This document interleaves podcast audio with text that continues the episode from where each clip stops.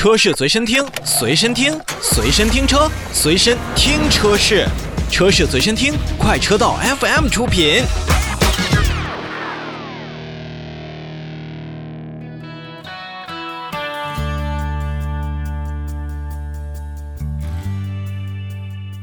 之前的一期节目当中，跟大家已经预告了，在达喀尔今年的比赛结束之时，北京四零的刀锋英雄版也会在达喀尔最终落幕的时候进行预售。那么目前呢，它的预售价格已经给到了我们是十七万三千元到二十万八千元。同时呢，还是要先跟大家来聊一聊达喀尔北京四零车队参赛的这样的战绩。最终呢，由陆炳龙和马文科驾驶的三百六十一号车组获得了世界排名第十三位，也是创造了咱们中国越野车品牌当中去参赛历史的一个最佳战绩，并且呢，参赛的全部的三支队伍都是名列前十五位。对于一个我们自己的品牌来说的话，虽然没有进到前十，但它真的也是走出了国门去参赛，能够值得我们大家的一个褒奖。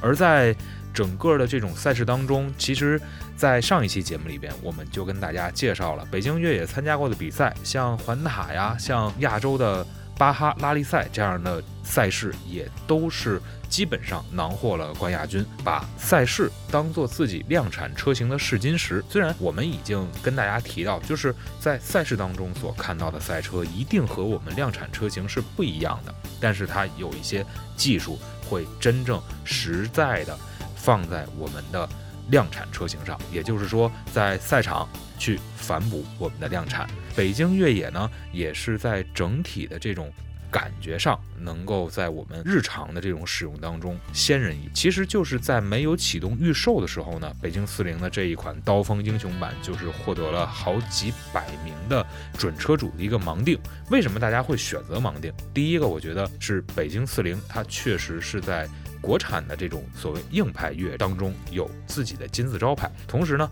在接嫦娥回家的这个任务当中。刀锋英雄版也是非常出色的完成了这样的一个任务。那再加上整个北京四零系列在硬派越野朋友的圈子当中口碑还算不错，所以说这一次刀锋英雄版没有见到实车就获得了数百的这样的一个订单。我觉得也是很平常的一件事情。至于这次刀锋英雄版，它所在身上有的秘密武器，比如说全新的闭式冷却循环技术，也是让全新的 2.3T 发动机极限的工况耐高温会上限达到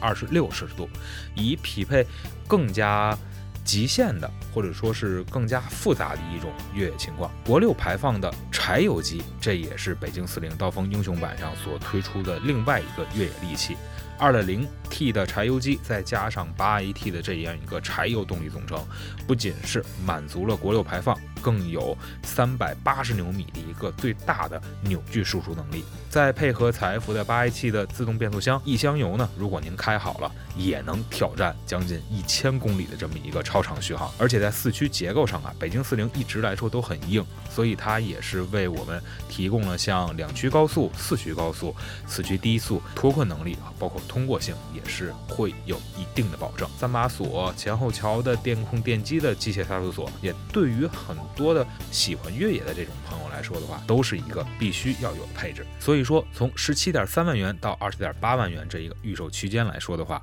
如果大家真的想要一个咱们国产品牌的硬派越野车了，北京四零刀锋英雄版还真是一个比较好的选择。